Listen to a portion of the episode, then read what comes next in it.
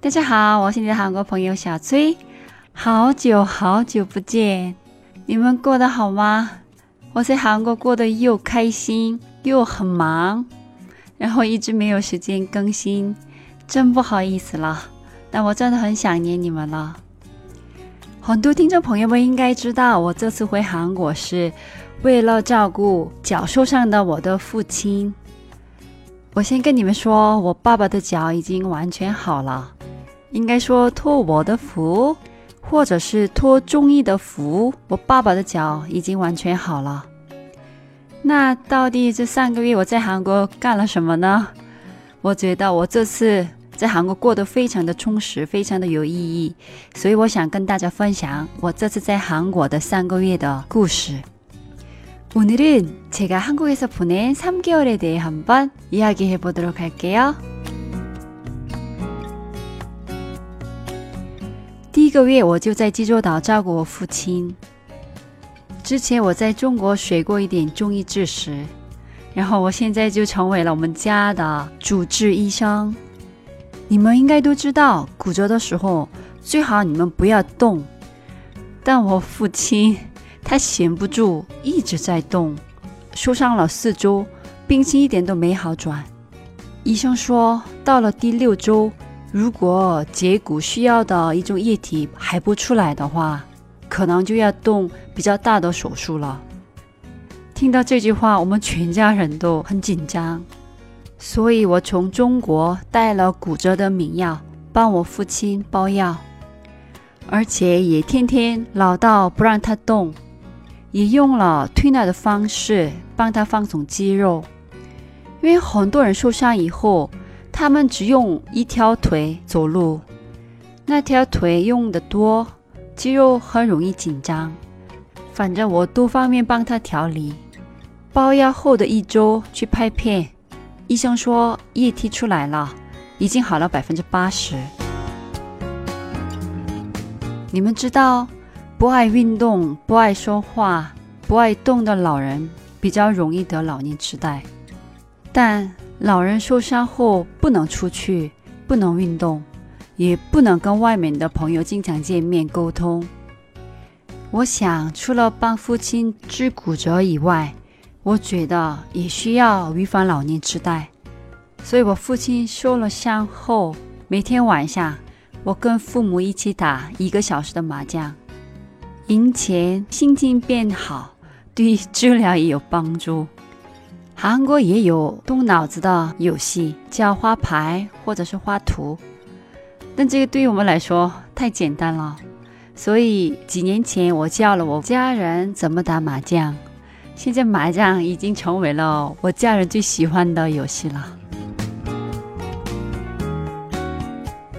我曾经在我的节目里讲过非洲的谚语：一个老人离开这个世界，就像一个博物馆被烧毁了。我觉得写自传不一定是国家的领导或者是大企业的老板才能写，每个普通老百姓的人生都值得记录下来。而且，我个人觉得，我父亲的人生还是挺精彩的。但其实我们不太懂。有一天他离开世界，我们就这样失去了他的足迹，也会失去我们自己跟的足迹。我父亲平时都很忙，但现在他不方便活动的这段时间，我就决定帮他写他的自传。我找了一家专门写老百姓的自传的公司，然后自传的初稿我来帮他写。我跟父亲找了几个环境好的咖啡厅聊天，一起写下去。听到了很多我们祖先的有趣的故事。我父亲是长子的长子，所以他对亲戚们很了解。我们家亲戚中。有被强制征用的受害者，你们应该知道，这就是最近成为韩日热门的话题。这位亲戚很幸运的活着回到了韩国，也有抗日广州学生独立运动的两位主导者。还有我爷爷的弟弟在日本广岛监狱里被关了起来去世的故事。这个故事我前期讲日本的时候跟你们讲过。还有，就像韩国电影《太极旗飘扬》的故事，也有因为北朝鲜的关系被冤死的亲戚。我这次就明白，其实我们家人的历史就是韩国的近代史。还有我父亲跟近代历史人物也很多有趣的故事，比如杀朴正熙。朴正熙就是朴槿惠的爸爸，杀他的人当时是政府高官，他的弟弟就是我父亲第一家公司的上司，他们差一点一起做生意，他们要出国做生意的头一天，朴正熙被杀，所以他们的计划被取消了。还有我父亲成立的企业。被跟朴正熙一起参与武力政变的司机骗走的故事，我不知道你们知不知道？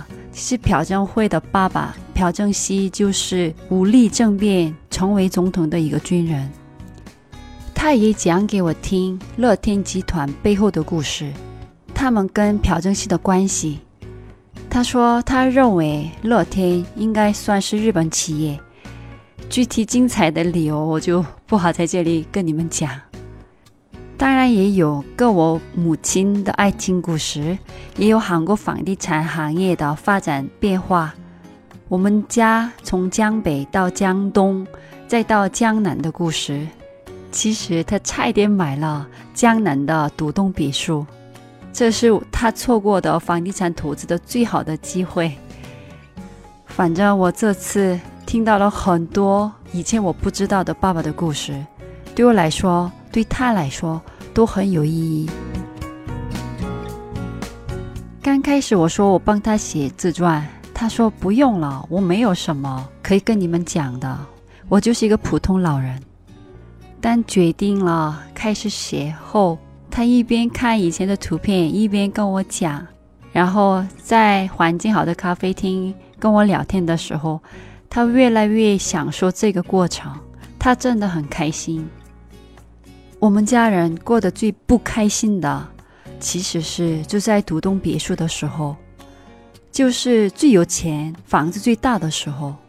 我们曾经也有过六个人住在五十多平米的房的时候，但那段时间我也记得，孩子们多么的开心。真的，你拥有的财富。和家庭的幸福真的没有直接的关系。我说，为了照顾我父亲，我要去韩国的时候，不管是中国朋友或者是韩国朋友，都说我是少女。我真的是少女吗？其实我特别讨厌“孝子”“孝女”这个单词，也不喜欢。孝顺的概念，我从来没觉得我要对父母孝顺。我觉得孝顺是一种责任心，不是我愿意做的事情，是作为孩子对父母应尽的责任。我这次去济州岛去照顾我爸爸，不是责任，我愿意来，因为我跟我父亲在一起很开心，吃妈妈做的菜很好吃。跟爸爸聊天，政治、历史、经济、理财都很有趣。跟我母亲一起做义工，跟父亲一起做农活，跟他们找好吃的餐厅、环境好的咖啡厅。每天早上六点多起，一起散步，都很有趣。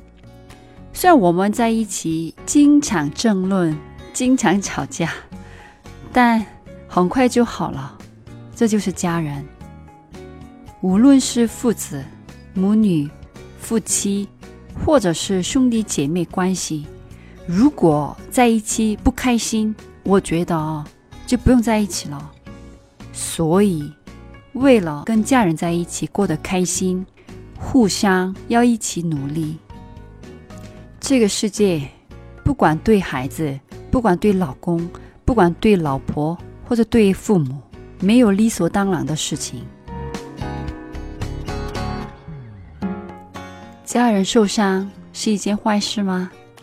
这时候父亲的脚受伤了。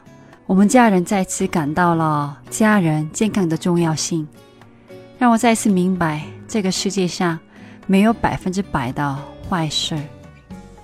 对了，有一位听众朋友在我的个人平台“韩国你是谁”的公众号里面咨询过我，能不能讲釜山的故事？因为他打算寒假去釜山和首尔，但。